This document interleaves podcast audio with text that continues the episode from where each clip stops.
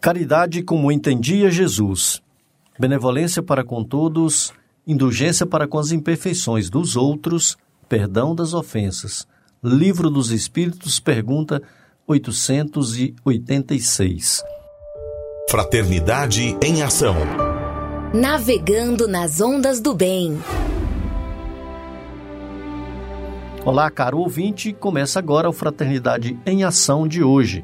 Aqui é o seu amigo Sebastião Ribeiro, que, em nome do nosso Senhor Jesus, terá a alegria de estar a seu lado neste programa. Mensagens, entrevistas, músicas.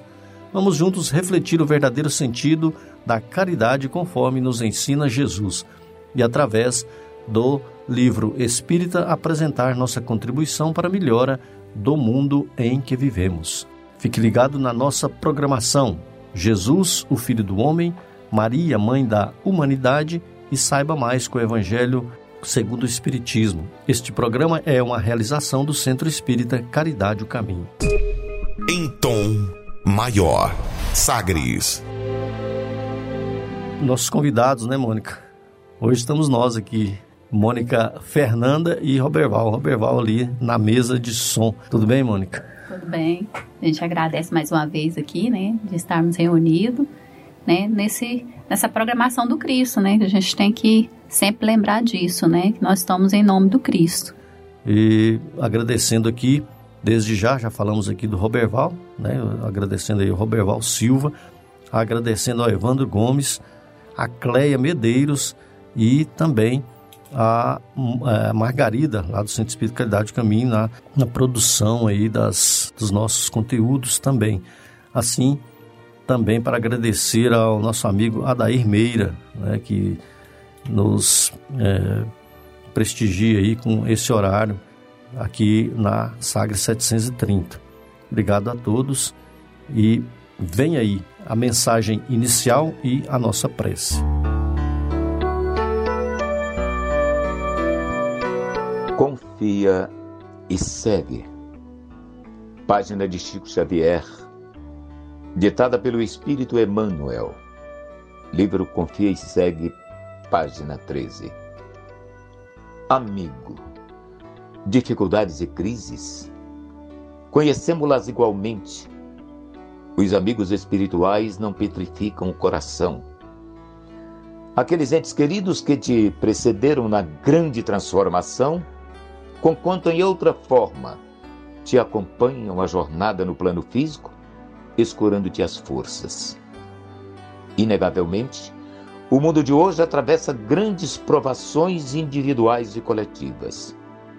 A fé que Jesus nos legou, emoldurada em amor, faz-se necessária a nós todos, a fim de que, irmanados uns aos outros, consigamos seguir em paz com o progresso da inteligência resguardando a nossa segurança mental. Se acolheste os ensinamentos do Divino Mestre, aceita os entraves e conflitos em que porventura te encontres, procurando superá-los sem queixa ou desalento. Confia e segue. Desilusões talvez hajam surgido pela frente, derrubando-te castelos de esperança. Entretanto, não te rendas ao desânimo. Confia e segue. Desvinculações em família terão aparecido, infundindo-te surpresas dolorosas. Mas não te entregues às labaredas invisíveis da angústia. Confia e segue. Prejuízos e débitos compulsórios te impelem a sacrifícios com os quais não contavas.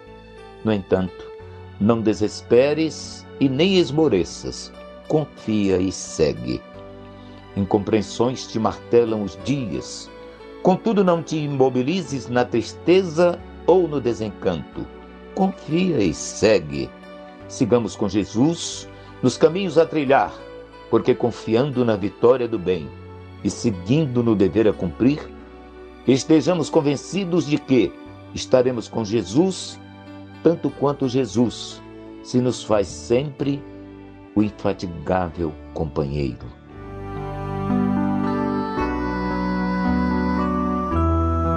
Neste momento, vamos mentalizar a figura do Mestre Jesus, agradecer a oportunidade bendita de estarmos todos reunidos neste plano. Que cada um possa, desde já, agradecer a oportunidade da vida, de estar novamente aqui neste planeta, buscando o aprendizado do Cristo, buscando o aprimoramento moral e espiritual. Que cada um de nós possamos sempre valorizar a vida, porque a vida é o bem maior que Deus nos proporcionou. Que cada um de nós possa refletir na palavra vida, possa sentir ah, esta oportunidade que cada um almeja. Quantos espíritos no mundo espiritual desejam a oportunidade bendita da reencarnação? Que cada um de nós possa sentir este valor, sentir em nossos corações, ao olhar para as nossas famílias, para os nossos filhos, contemplando cada um a vida presente. Senhor Jesus, nós agradecemos que assim seja. Sagres. Dicas para reforma íntima.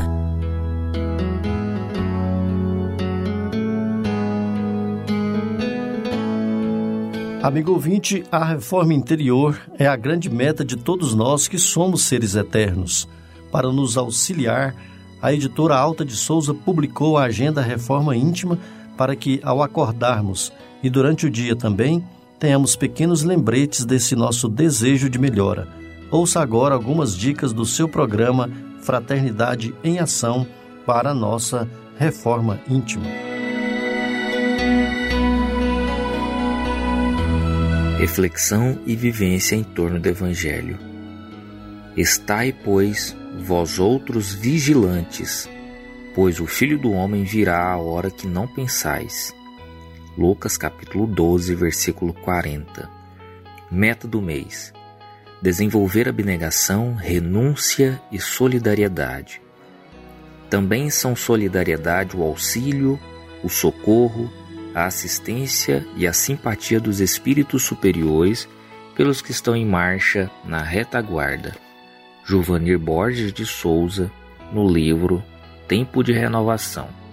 Meta do dia: desenvolver a solidariedade, compartilhar das alegrias e vitórias do semelhante sem o sentimento de inveja ou ciúme. Sugestão para sua prece diária: prece rogando auxílio ao anjo da guarda para combater a inveja. Se você está interessado neste método para sua melhoria interior, conheça e utilize a Agenda Reforma Íntima. Ligue para a Livraria e Distribuidora Vantubil de Freitas no WhatsApp 98215 6037. 98215 6037 e peça seus livros de reflexão, de estudos e também livros esclarecedores aí, auxiliando o nosso equilíbrio interior. Fraternidade em Ação. O momento de crescimento espiritual na Sagres.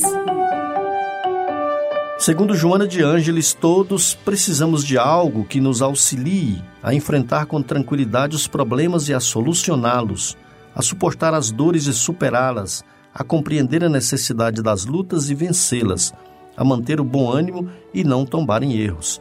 Foi pensando nessas questões que escolhemos a passagem evangélica de hoje. Nos saiba mais com o Evangelho segundo o Espiritismo, o nosso amigo Djalma Freitas, que trará para nós aí essa reflexão evangélica de hoje.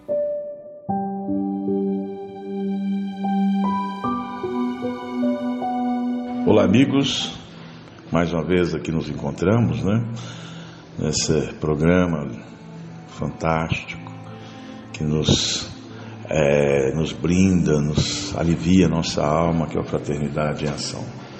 Continuando então, no capítulo 13, que a vossa mão esquerda não sabe o que dê a vossa mão direita, hoje vamos comentar sobre o item 18, os órfãos. É, ele sim, inicia assim, meus irmãos, é um espírito familiar, e essa mensagem é de Paris, 1860, como ela está atual, pessoal. Meus amigos, minhas amigas, muito atual. Ela diz assim: Meus irmãos, Amai os órfãos, se soubesse quanto é triste ser só e abandonado, sobretudo na infância. Ele já inicia assim: como é triste ser só, como a solidão dói e afeta os adultos, né? Então, é, como é ruim né? estarmos sozinhos, você não tem ninguém. E ainda reafirma: imagina então uma criança. É, porque Deus permite que há órfãos? Dentro da sabedoria e da misericórdia infinita de Deus, sabemos que tudo, tudo no mundo material e, e o mundo da energia do espírito está sobre a condução, sobre a orientação do Pai Maior. Né? E nessa mensagem, em momento nenhum, o Espírito condena ou julga quem abandona as crianças. E por que, que não, a gente sabe que ele não cita o pai ou a mãe que abandonou uma criança? Porque ninguém de nós sabemos qual é o caminho a trilhar dentro da evolução que, que um espírito de um pai ou de uma mãe fez em encarnações anteriores. E o porquê que essa criança, é, no dia de hoje, é, está passando, está tendo essa necessidade de ser órfão, de passar por privações. O próprio mensagem diz que, é, às vezes, muitas das vezes, uma criança é, aproxima-se de nós para sermos às vezes um pai adotivo, ou um tio adotivo, ou um irmão adotivo, para cumprir alguns de desígnios é, reencarnatórios. Né? Então, vejamos, nos dias de hoje, e quando eu disse lá atrás, que essa mensagem ela é muito atual. É, nós estamos vivenciando um ano aí, dois anos de pandemia, e nesse ano de 2021, meus irmãos, o estado de Goiás, ao qual nós pertencemos, de onde falamos desse programa, é hoje, está hoje com 809 órfãos pela Covid, dessa, da doença dessa pandemia fora os órfãos que aconteceu de mortes outras, ou foram abandonados, negligenciados. A gente não sabe o motivo, nem tem o direito de julgar o pai ou a mãe que comete isso aí. Então são 809 órfãos de uma pandemia, de uma doença. Será que isso está fora do controle das mãos divinas? Óbvio que não. Mas nós, nas nossas é, às vezes ignorância de, de percepção, é, não notamos que realmente que tudo está sob esses desígnios do Pai maior. Portanto, meus irmãos e minhas irmãs, a mensagem é clara. Se aproxima de você, órfão, dê um sorriso, estenda a sua mão. Hoje tem muitas instituições que se pode apadrinhar crianças que são deixadas pelos pais, pelos parentes, porque às vezes não teve condição e nós não estamos aqui para julgar. Nós estamos aqui para reafirmar que a criança é o futuro do país, do mundo. São espíritos que vêm a cada geração trazendo novas informações do plano espiritual.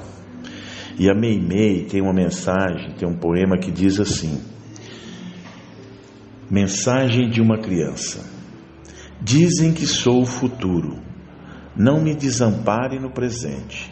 Dizem que sou a paz. Não me preparem para a guerra. Dizem que sou a promessa de Deus e do bem. Não me entreguem ao mal. Dizem que sou a luz de seus olhos. Não me deixe mergulhar na escuridão de vocês. Psicografia de Chico Xavier, um poema do Espírito Meimei. Lindo, belo e atual. Então, que possamos é, interiorizar esse poema nessas frases, quando Meimei diz que a criança é o futuro e que nunca, jamais desamparemos uma criança no presente.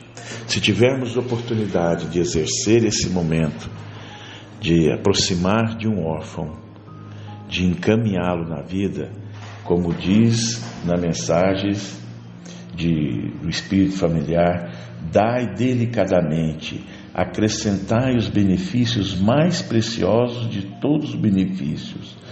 Uma palavra, uma carícia, um sorriso amigo. Evitai esse ar de proteção que fede de novo o coração que sangra, e pensai que fazendo bem trabalhais para vós e dos vossos. Relembrando, se um órfão chegou até você, ampare, porque não sabemos os nossos compromissos com essa criança, com esse órfão. Que a paz de nosso Senhor Jesus vive em nossos corações, hoje e por todo sempre, que assim seja. Fraternidade em Ação. O momento de crescimento espiritual na Sagres. Conversa de família.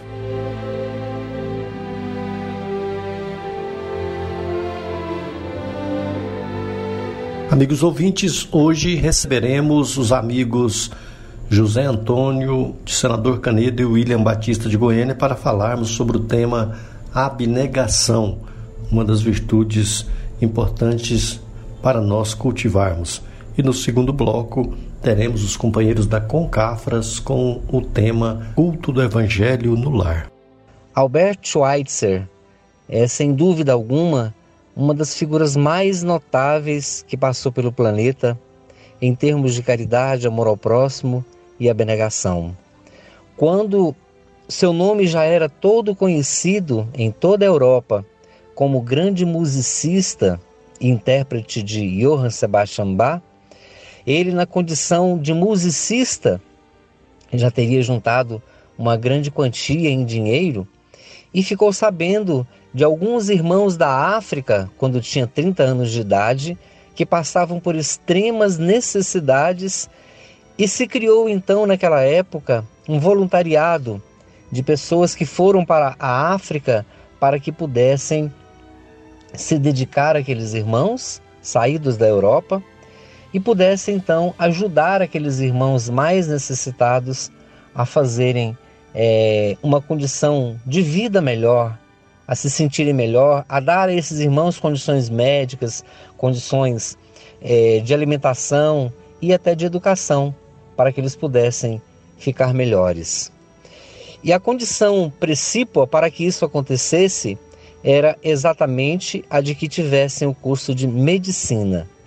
Albert Schweitzer não tinha o curso de medicina, era formado em música, e então tomou a decisão naquele momento de ir ao encontro desse conhecimento, cursou medicina, concluiu o curso e abandonou tudo, todos os seus títulos, tudo aquilo que tinha em termos de música, para ir ao encontro dos seus irmãos da África e, juntamente com sua esposa, viveu uma vida de completa dedicação àqueles irmãos mais necessitados, desde a alimentação até a instrução e o atendimento médico.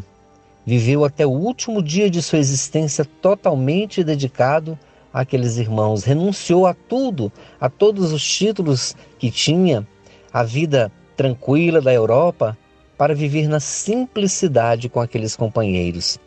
Foi chamado de o novo é, Francisco de Assis dos tempos modernos na sua época, pela sua abnegação, pela sua renúncia aos próprios bens materiais e a total dedicação àqueles irmãos mais necessitados.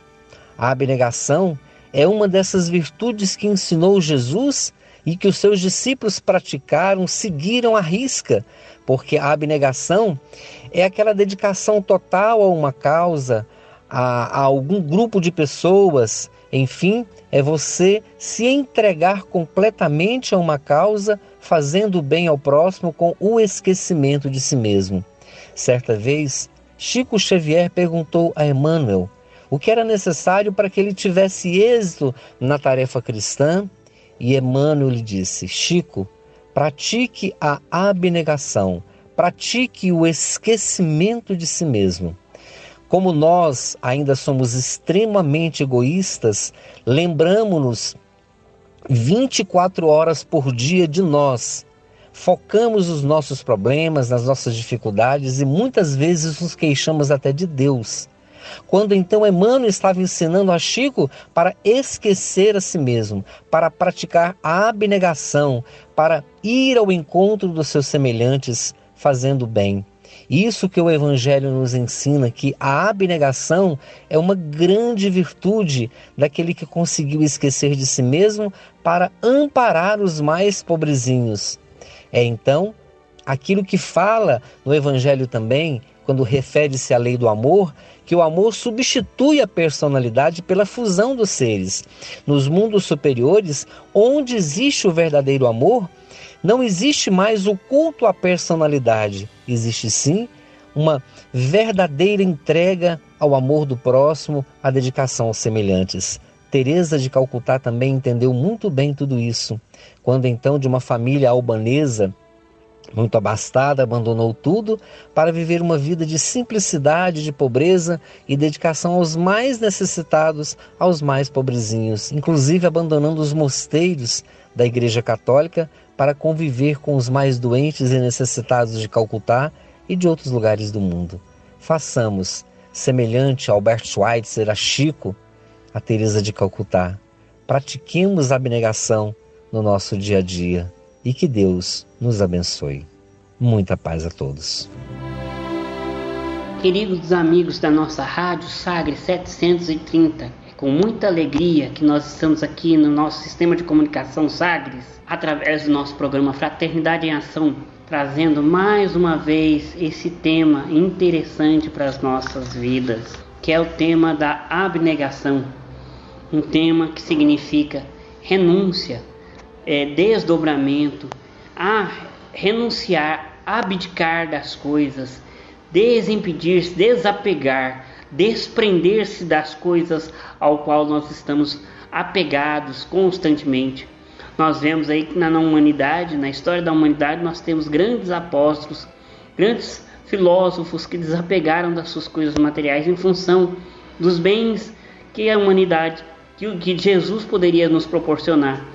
Então nós pegamos aqui para a gente entender melhor esse tema da abnegação, nós pegamos um trecho de Jesus que ele fala o seguinte: E indo ele pela via pública, um homem veio a correr, e ajoelhando-se aos pés lhe falou assim: Bom mestre, que devo fazer para alcançar a vida eterna? Disse Jesus: Por que me chamais bom? Ninguém é bom senão somente Deus. Conheces os mandamentos: não cometereis adultério, não matarás, não furtarás, não darás falso testemunho, não praticarás fraude, honrar pai e mãe. Ao que o homem retrucou: Mestre, todas essas coisas tenho eu observado desde a minha mocidade. Jesus, olhando para ele com amor, lhe disse: Falta-te ainda uma coisa. Vai e vende o que possui, dá aos pobres e terás o tesouro do céu. Depois vem e segue-me. Mas o homem aflito com aquelas palavras se retirou triste. Então nós vemos aí que a abnegação, a renúncia aos bens materiais é um dos maiores problemas que nós temos em nossas vidas, porque nós estamos, somos egoístas, temos o egoísmo em nossas existências e queremos, não queremos desprender. E é uma das coisas mais difíceis que acontece conosco, principalmente no momento de retornarmos ao plano espiritual, que é a questão do desprendimento, é dessa questão de abdicarmos, de abnegarmos das coisas mais importantes das nossas existências em função de compreendermos a vida eterna, de compreendermos que é renunciando às coisas é que nós vamos conseguir fazer com que nós possamos nos melhorar, nos aprimorar cada vez mais. Esse trecho vem no livro Ilustrações Evangélicas de Antônio Luiz Saião, né? Então ele, ele comenta aí que o jovem impelido por uma ação é, nobre, ele questiona Jesus como seria possível que ele tivesse uma paz interior maior. Então Jesus fala para ele que ele renunciasse, que ele abdicasse, que abnegasse dos bens materiais fosse com ele pregar o evangelho, sentir-se dentro de si próprio as melhores situações.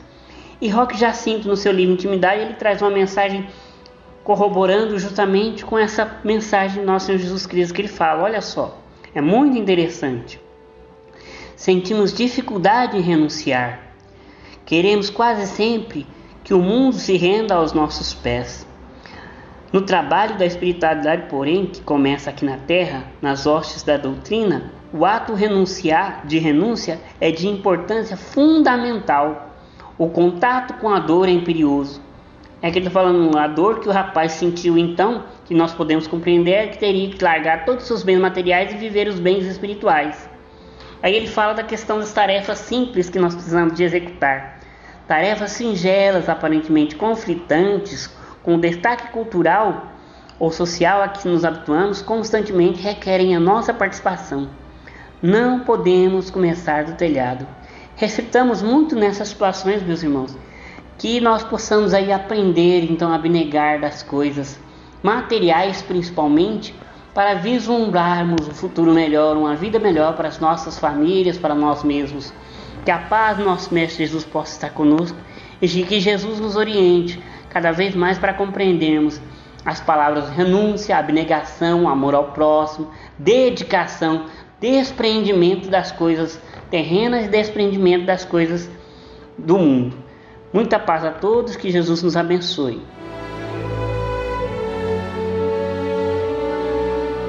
Jesus, o Filho do Homem.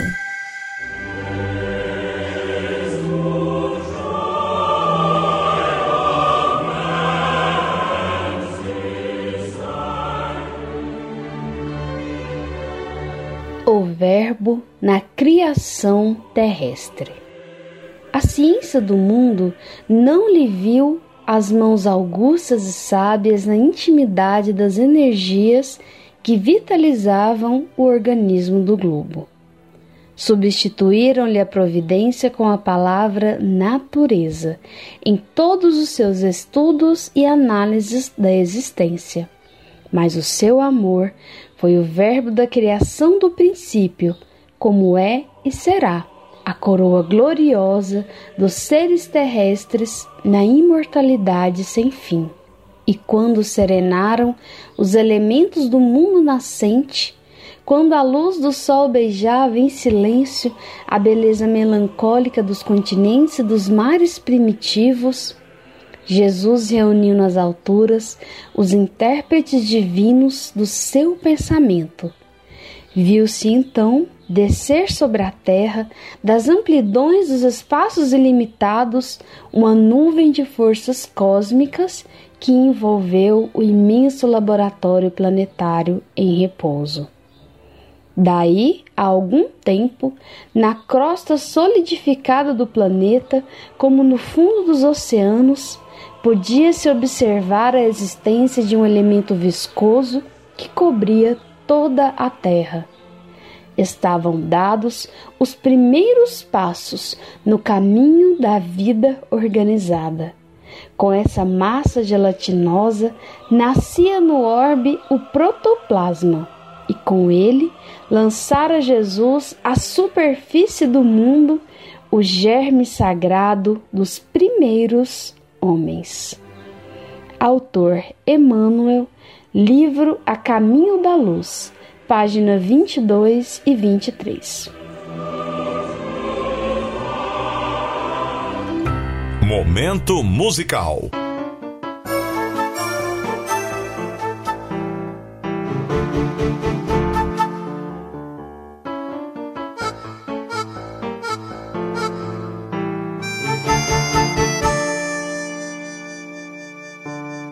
Você com Cristo será maior,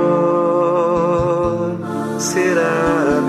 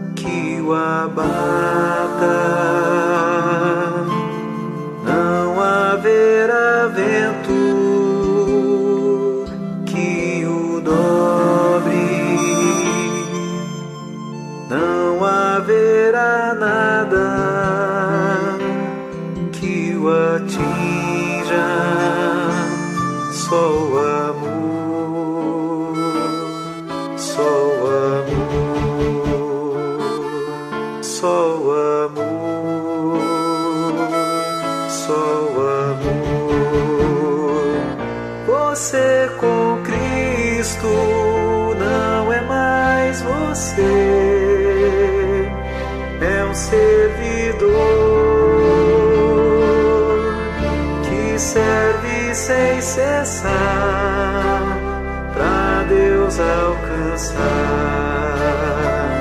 Você com Cristo não é mais você, é um servidor que serve sem cessar pra Deus alcançar. Você com Cristo não tem mais temor, não fica só. Você com Cristo será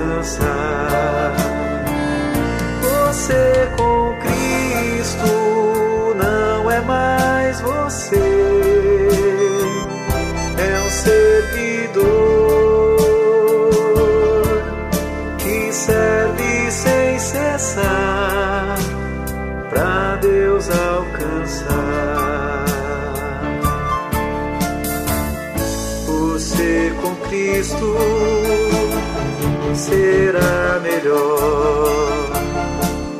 Você com Cristo é o amor. Continue na Sagres. Daqui a pouco tem mais. Fraternidade em Ação.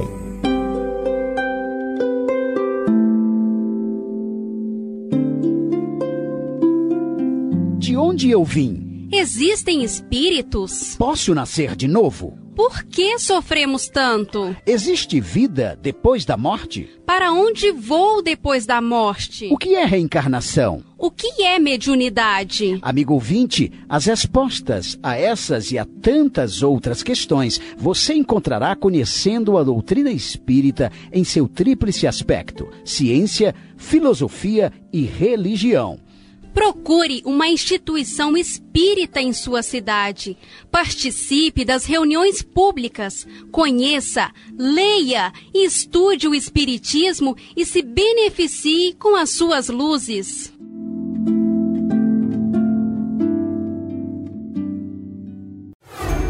De volta com mais. Fraternidade em Ação. O seu momento de crescimento espiritual na Sagres. Falando aos jovens. Olá, meu amigo, minha amiga ouvinte. Meu nome é João Vitor, eu sou de Goiânia e falo do Centro Espírita Caridade e o Caminho. E hoje eu venho trazer mais um caso do livro Falando aos Jovens, do espírito Luiz Sérgio, médium Elsa Cândida Ferreira. Autoridade e afetividade. É muito fácil falar à juventude hoje em dia principalmente para alguém como eu, que me dirijo aos jovens há mais de três décadas consecutivas, partilhando de suas críticas, de seus anseios, de seus questionamentos íntimos. Falar a linguagem do jovem não é difícil, mas não é tão fácil nos fazer entender quando encontramos pela frente uma juventude avessa a orientações que jorram em abundância dos planos superiores da vida. Por que tal relutância? Porque os jovens se colocaram numa redoma protetora onde os apelos dos pais dos mestres e da espiritualidade não mais os comovem.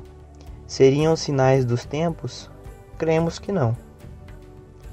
O esforço conjunto das principais instituições sociais, como a família, a escola e a religião, que os contemple como seres completos, possuidores de corpo, mente e alma, surtiria o efeito desejado. A sociedade veria crescer seres mais conscientes intelectualmente, mais equilibrados do ponto de vista emocional e mais construtivos do que concerne a participação na vida social. Uma atuação unilateral é contraproducente. O jovem percebe quando os pais não se entendem e quando a disciplina escolar entra em choque com a ausência de limites dentro do lar. É a realidade triste que enfrentamos, caro amigos. A juventude está carente de orientações firmes, coerentes, que conjuguem autoridade com afetividade. Muitos pais se alienam do processo formador de consciência dos filhos, esperando enganosamente que amadureçam por si mesmos, pela força da própria natureza. Esses pais sentem-se fraquejar diante da vitalidade do jovem e do adolescente. Não sabem como direcionar o contingente de energia dessa idade, mas deveriam tentar. Aliás, a paternidade e a maternidade conferem ao ser humano uma responsabilidade muito grande diante da sociedade e perante Deus. Compete à família educar melhor o indivíduo que terá na escola a solidificação dessa educação, associada ao burilamento intelectual. As religiões em que pese a desconsideração que sofrem nos dias atuais, cabe o relevante papel de trabalhar o espírito de seus adeptos, colocando-os em contato com Deus. Um grande abraço. Fraternidade em Ação. Ondas de Amor à luz da doutrina espírita. Conversa de família. Amigo ouvinte, neste segundo bloco teremos os companheiros da Concafras que trarão para nós aí um podcast sobre o culto do Evangelho no lar, a realização de outro culto do Evangelho no lar. Não se esqueça de colocar o seu copo de água para ser magnetizada no final do programa.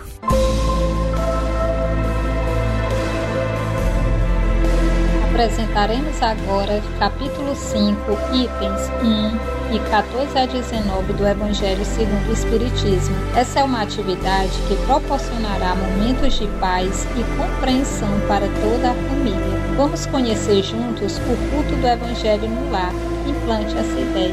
Por que, para que, como e quando realizar o culto do Evangelho no lar? Essas e outras perguntas nós vamos responder neste quadro baseado no Evangelho segundo o Espiritismo e na obra Paz em Casa, Paz no Mundo.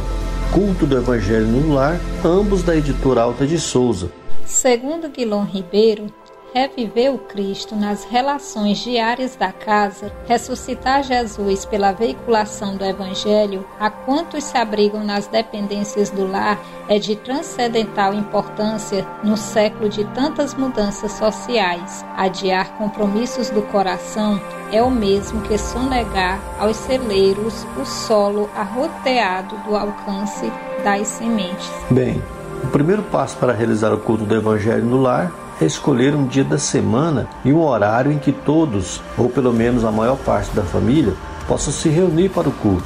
E no dia combinado, harmonizar o ambiente. Para isso, a sugestão é que você desligue a TV e coloque aí uma música suave e tranquila que lhe transmita um bem-estar. Prepare um recipiente com água para ser fluidificada. Separe o Evangelho em uma mensagem na hora do culto. Faça a leitura da mensagem e, em seguida, a prece inicial. Leia um trecho do Evangelho.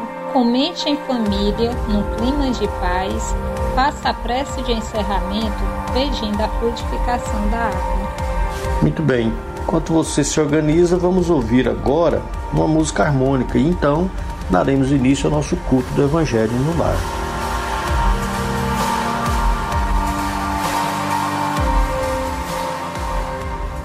O silêncio fala.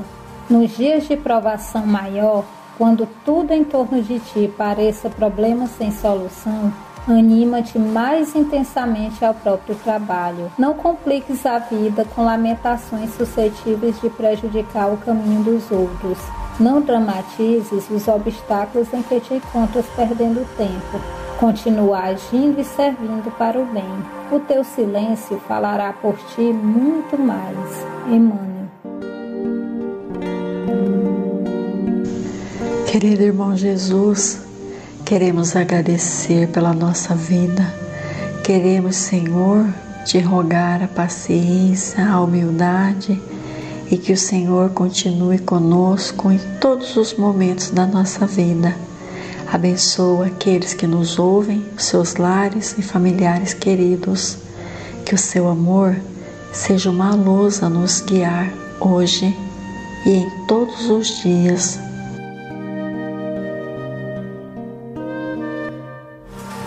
E agora, prosseguindo com o estudo de O Evangelho segundo o Espiritismo, capítulo 5, Bem-aventurados os aflitos, trataremos hoje dos itens 1 e 14 a 19 abordando o suicídio e a loucura. Vamos recordar o item 1. Bem-aventurados os que choram, pois que serão consolados. Bem-aventurados os famintos e os sequiosos de justiça, pois que serão saciados. Bem-aventurados os que sofrem perseguição pela justiça, pois que é deles o reino dos céus. Mateus, capítulo 5, versículos 4, 6 e 10. Pois bem, Júlio, segundo Allan Kardec, a calma e a resignação auridas da maneira de considerar a vida terrestre e da confiança no futuro dão ao espírito uma serenidade que é o melhor preservativo contra a loucura e o suicídio. Com efeito, é certo que a maioria dos casos de loucura se deve à comoção produzida pelas vicissitudes que o homem não tem a coragem de suportar. Ora, se encarando as coisas deste mundo da maneira porque o Espiritismo faz que ele as considere, o homem recebe com indiferença, mesmo com alegria, os revés e as decepções que o houveram desesperado noutras circunstâncias. Evidente se torna que essa força que o coloca acima dos acontecimentos lhe preserva de abalos a razão, os quais, se não fora isso, a conturbariam. Realmente, Sebastião, o mesmo ocorre com o suicídio, deixando de lado os que se dão em estado de embriaguez e de loucura, aos quais se podem chamar de inconscientes. É incontestável que tem eles sempre por causa um descontentamento, quaisquer que sejam os motivos particulares que lhe apontem. Ora, aquele que está certo de que só é desventurado por um dia e que melhores serão os dias que hão de vir, enche-se facilmente de paciência. Só se desespera, Sebastião, quando nenhum termo divisa para os seus sofrimentos. E que é a vida humana com relação à eternidade, senão bem menos que um dia? Pois é. Mas para o que não crê na eternidade e julga que com a vida tudo se acaba, se os infortúnios e as aflições o acabrunham, unicamente na morte vê uma solução para as suas amarguras. Nada esperando, acha muito natural, muito lógico, mesmo abreviando pela, pelo suicídio as suas misérias, querendo retirar todos os seus sofrimentos. E temos a certeza de que isso não é a solução. Mas é importante lembrar, Cleomar, que conforme Allan Kardec nos instruiu, a simples dúvida sobre o futuro, as ideias materialistas, são os maiores provocadores do suicídio. Elas ocasionam a covardia moral. E quando homens de ciência, apoiados na autoridade do seu saber, se esforçam por provar aos que os ouvem ou os leem que estes nada têm a esperar depois da morte, não estão estes homens da ciência de fato levando-os a deduzir que, se essas pessoas são realmente desgraçadas, coisa melhor não lhes resta senão se matarem, né? O que eles poderiam dizer para desviá-los dessa consequência?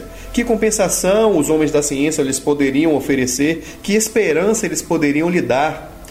Nenhuma, a não ser o nada Daí se poderia concluir que, se o nada é o único remédio heróico, a única perspectiva, né, mais vale buscá-lo imediatamente e não mais tarde, para sofrer por menos tempo. Seria muito triste pensar dessa forma, não acha, Júlio? Exatamente. E dessa forma, Guilherme, Allan Kardec esclarece que a propagação das doutrinas materialistas é, pois, o veneno que inocula a ideia do suicídio na maioria dos que se suicidam. E os que se constituem apóstolos de semelhantes doutrinas assumem tremenda responsabilidade. Com o Espiritismo, tornada impossível a dúvida, muda o aspecto da vida.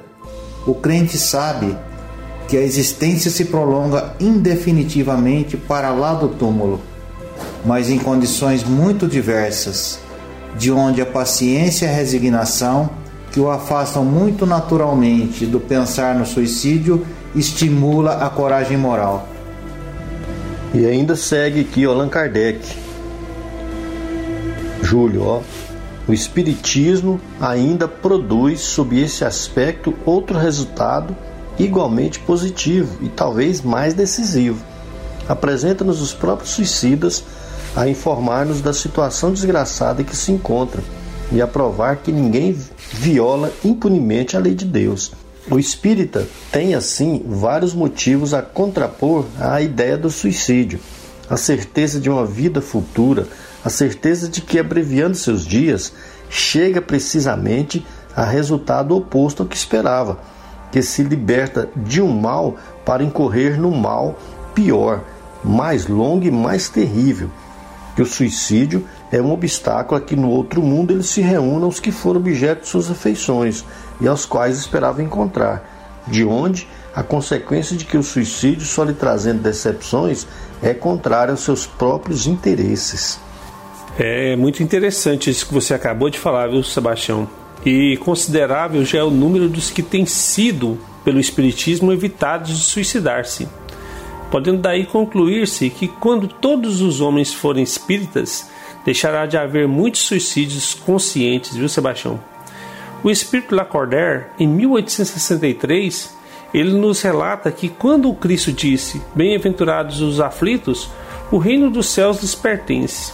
Ele queria nos dizer que não se referia de modo algum aos que sofrem, né? Visto que sofrem todos que se encontram na terra nos diz ainda que somente as provas bem suportadas podem nos conduzir ao reino de Deus e que o desânimo é uma falta. Deus vos recusa consolações, Sebastião, desde que vos falte a coragem para viver. Sem dúvidas, meu irmão. E olha, Cleomar, para fechar o nosso estudo de hoje, o espírito Lacordaire, no mesmo item, ele conclui que bem-aventurados os aflitos pode então traduzir-se assim: Bem-aventurados os que têm a ocasião de provar a sua fé, a sua firmeza, a sua perseverança e a sua submissão à vontade de Deus, porque terão centuplicada a alegria que lhes falta na terra, porque depois do labor virá o repouso. Muito bem, meus queridos amigos, irmãos, chegamos ao final deste culto do Evangelho no Lar. Na semana que vem daremos continuidade ao nosso estudo sobre este capítulo. Caminhando agora para o encerramento do nosso culto do Evangelho no Lar, ouçamos a prece final com a fluidificação da água.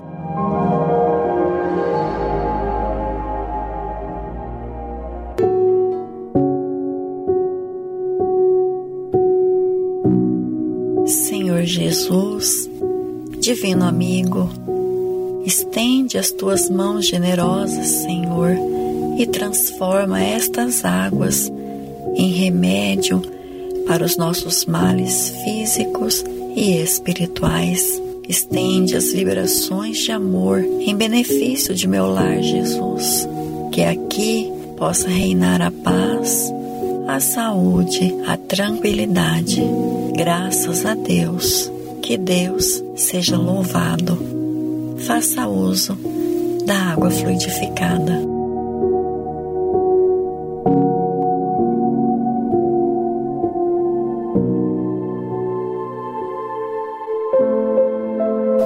Se você quiser conhecer sobre a campanha mundial do Evangelho em casa, acesse globaljesus.net. Gostaríamos de agradecer a participação e as vibrações de todos, lembrando que na semana que vem estaremos aqui conversando sobre um novo trecho do Evangelho segundo o Espiritismo, no quadro Culto do Evangelho no Lar. Implante esta ideia. Até lá, amigos! Maria, Mãe da Humanidade.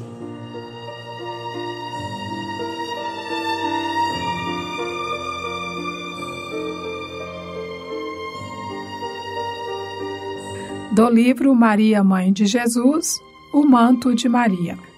Basta consultar a história da humanidade para verificar quão grandes crimes têm sido cometidos individual e coletivamente pelos homens contra si mesmos. A história da humanidade é a nossa própria história. Temos, portanto, ao longo das encarnações sucessivas, nós, os espíritos em sofrimento que habitamos a Terra, acumulado através de nossas faltas, essa tempestade de dores pode ser chamada de karma, ou reação das leis, ou justiça divina, ou dívidas. Se Deus fosse apenas justiça, e essas dívidas fossem cobradas de imediato, nos aniquilariam. Mas Deus é também misericórdia, atendendo às criaturas imperfeitas através de suas criaturas aperfeiçoadas. Tal é a função misericordiosa de Maria: suavizar o pagamento de nossas dívidas, dando-nos a bênção do tempo e carinho maternal, para que, através do perdão aos nossos devedores, do trabalho no bem e principalmente do amor, possamos ter condições de resolver os nossos problemas conscienciais, pagando até o último ceitil conquistando dignamente a felicidade. Este trabalho Maria o faz coletivamente, envolvendo a terra com os eflúgios de sua alma, como se expressam alguns, seu manto de virtudes ou sua áurea luminosa, como se expressam outros, protegendo-nos de nós mesmos. Nestes dias de transição, isto é particularmente importante pois chegada é a hora de separar o joio do trigo, as boas árvores das más árvores e de restabelecer a verdade. A alma em oração, ligada ao manto de Maria, que cobre a terra, é como um espelho voltado ao céu, refletindo um raio de luz no abismo. Aquele que ora, por alguns momentos que seja, segundo fórmulas pré-estabelecidas, ou colhendo as palavras na espontaneidade do coração, traz grande benefício a si mesmo e aos outros que o cercam, atravessando com mais segurança esta época difícil. Que mais e mais espíritos se abriguem no manto constelado de Maria, suavizando dores, é a nossa prece.